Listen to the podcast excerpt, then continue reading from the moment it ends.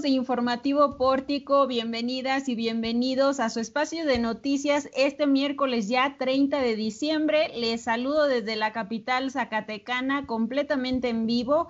Este día mayormente soleado en el estado, tenemos una temperatura de 14 grados centígrados. Eh, este miércoles también se prevé una máxima de 15 grados y una mínima de menos 2. Le recuerdo que estamos en el Frente Frío número 24 que recorrerá el noreste de la República Mexicana, lo que repercutirá en el estado con rachas de viento de 80 a 90 kilómetros por hora, con posibles tolvaneras en Durango, Zacatecas y Aguascalientes. Vámonos a la información y comenzamos con buenas noticias porque como usted ya sabía, la Universidad Autónoma de Zacatecas cuenta con un déficit para el cierre del año de al menos 500 millones de pesos y este día se dio a conocer del rescate que realizó la Secretaría de Educación Pública de al menos cinco universidades en crisis, entre ellas la máxima casa de estudios del estado de Zacatecas.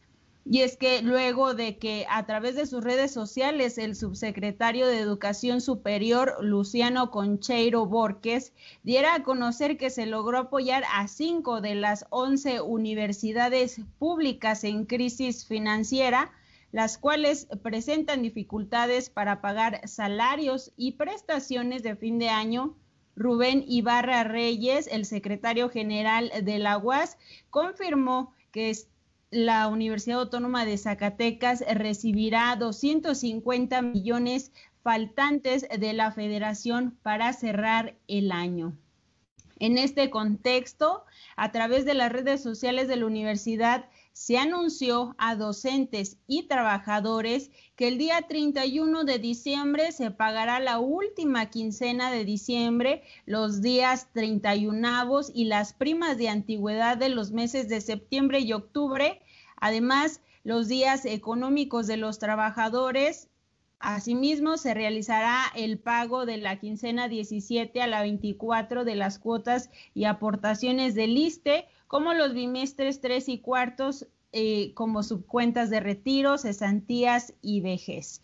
Este apoyo se logró a través de un paripaso que es peso a peso entre el gobierno del estado de Zacatecas y el gobierno federal, quienes pues cada uno aportaron 250 millones para solventar este déficit de al menos 500 millones pues para poder cerrar el año. Buenas noticias para todos los universitarios, para todos los docentes y los trabajadores de esta máxima casa de estudios. Y vámonos a cambiar un poquito de tema. Y es que el COVID-19 continúa, continúan los contagios y bueno, el día de ayer 49 casos registrados eh, este martes. Zacatecas suma ya 20.722 pacientes que se han contagiado de COVID-19 desde el inicio de la pandemia, de acuerdo a información de la Secretaría de Salud Estatal son 27 mujeres y 22 hombres, entre los cuales hay tres graves, un hospitalizado estable, una defunción y 44 están en aislamiento domiciliario. El municipio de Guadalupe encabeza la lista con 16 de los 49 casos, Zacatecas tiene 11, Fresnillo 10, Tlaltenango 3 y el resto se presentan en Río Grande, Calera, Villanueva, Concepción del Oro, Ojo Caliente, Pinos, Tepechitlán y Cuauhtémoc. Además, la Secretaría de Salud de Zacatecas también informó que en el total, que en total han muerto 1.904 personas por COVID-19.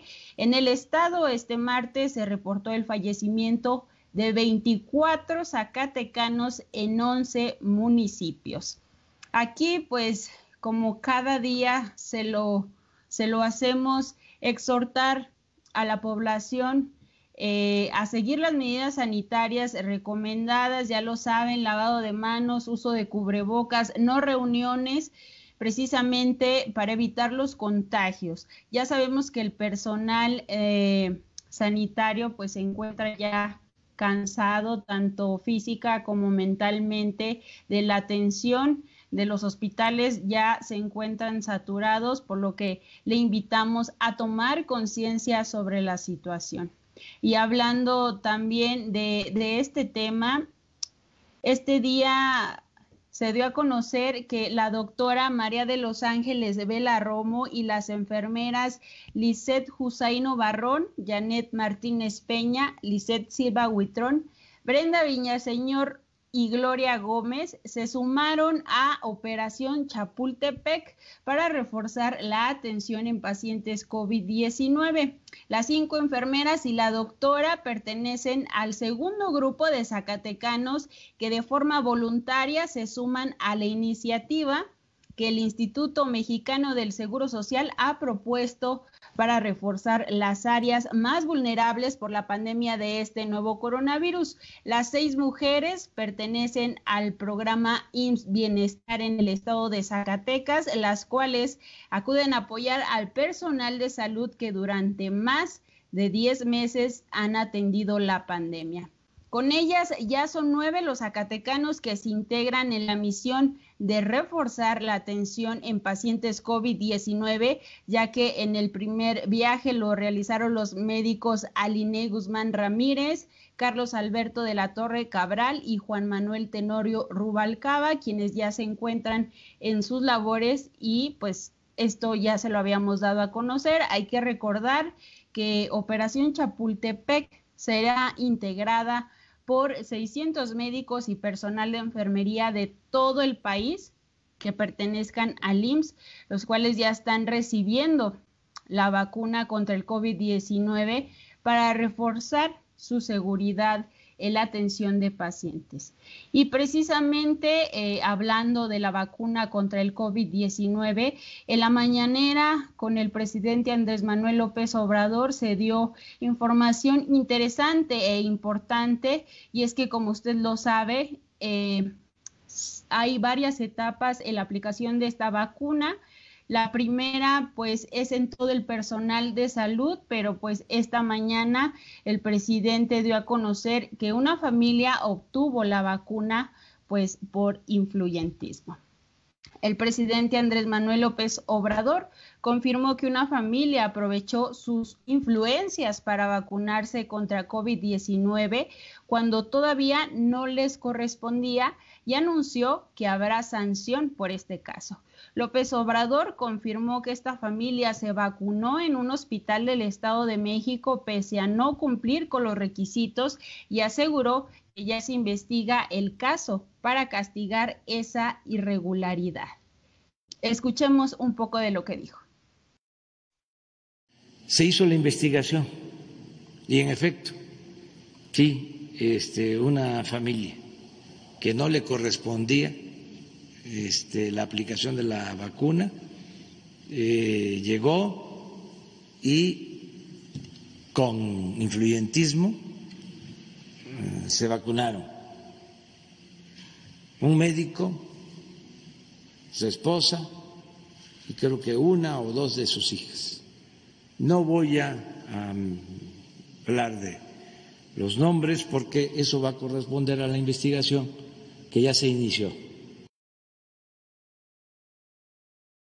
Médico vacunado es José Rogel Romero, director del Hospital Adolfo López Mateos, ubicado en la ciudad de Toluca, quien no trabaja en la primera línea de atención al coronavirus, de acuerdo con información de medios locales. La denuncia fue hecha ayer por una reportera durante la mañanera, quien acusó al médico de hacer uso del influyentismo para que sus familiares recibieran la primera dosis en el Hospital Militar Santa María Rayón.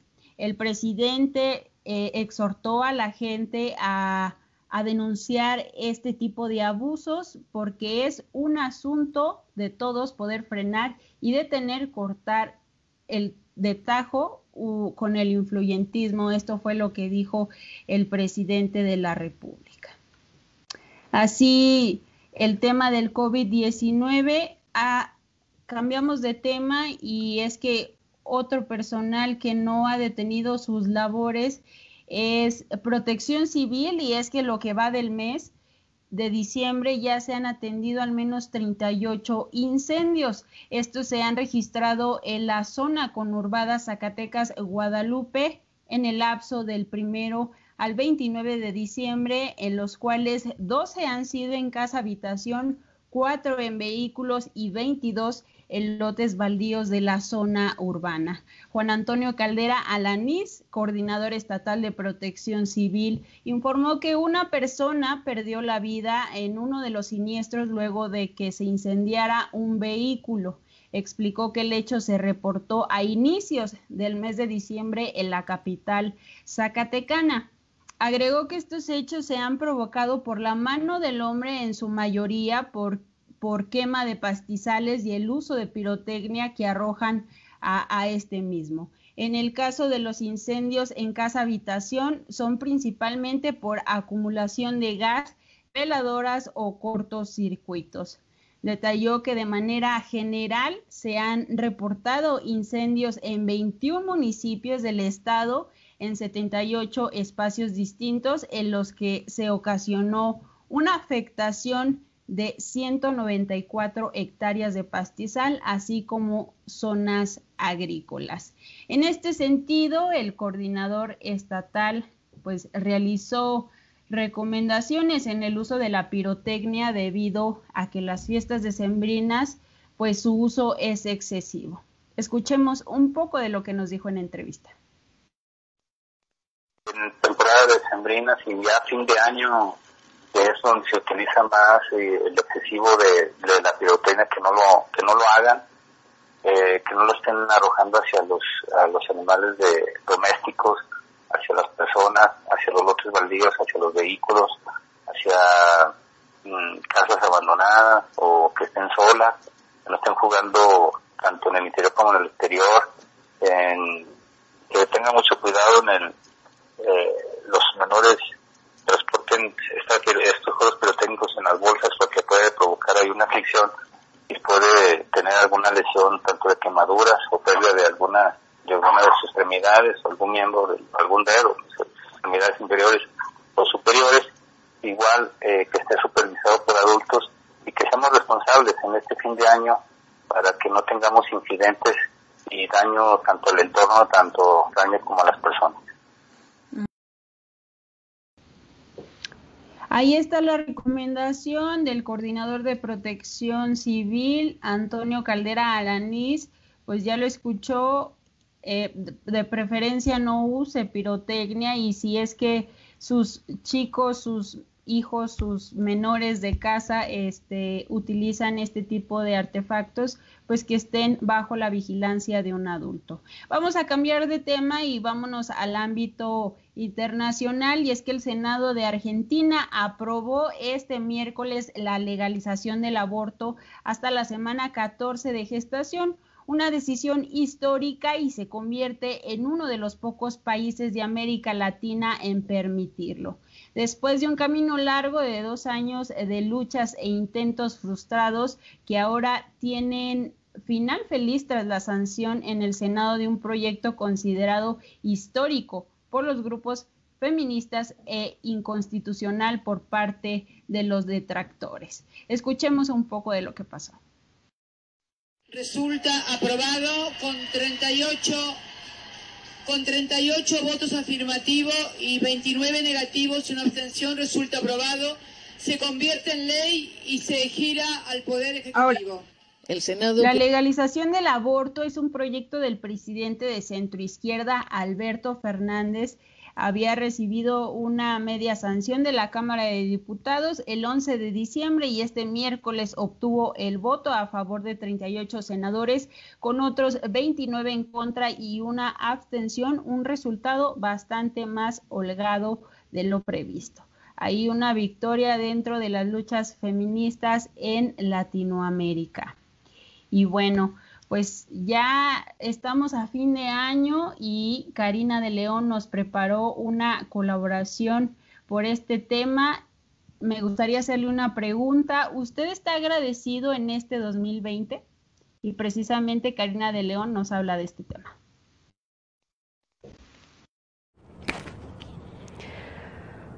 Hola amigos de Pórtico Online, hoy los recibo en cómo suena tu banda sonora con este majestuoso amanecer. Me encuentro en el Cerro de la Bufa de nuestra hermosa ciudad, Zacatecas, Zacatecas, México. Y el día de hoy quise hacer este video, esta colaboración especial para todos ustedes, para el equipo de Pórtico, para Juan Gómez, y cada una de las personas que ha estado este 2020 con la palabra gratitud. Gracias, gracias, gracias por haber compartido con nosotros, por, por estar presentes y sobre todo por buscar estar informados de buena fuente, de buena mano, desde los profesionales. Hoy omito mi imagen. Saben que soy Karina de León y que en cómo suena tu banda sonora los invito para que suenen desde la maravillosa y desde la única forma, imagen y relación más valiosa, la propia. Cierren este 2020 desde las alturas conmigo en esta última colaboración 2020. Gracias a todos por seguir los temas en imagen, los temas en relaciones, en autoconocimiento y sobre todo buscando ser mejores, estar mejor y les deseo salud, prosperidad y mucha sabiduría para este 2021. Elijan ser y trascender su imagen. Y con esta colaboración concluimos la última emisión del año de Informativo Pórtico, no sin antes agradecerle a cada uno de ustedes por formar parte de esta familia. Sé que ha sido muy difícil que este 2020 nos ha puesto a prueba a todos pero desde la familia Pórtico deseamos que todo mejore en cada una de las familias zacatecanas. Desde este espacio les deseamos un feliz año nuevo, esperando que en el 2021 nos veamos nuevamente con más aprendizajes. Agradezco a mi compañera Araceli Martínez, quien se encuentra en controles. Mi nombre es Landy Valle, les mando un abrazo y nos vemos el próximo año.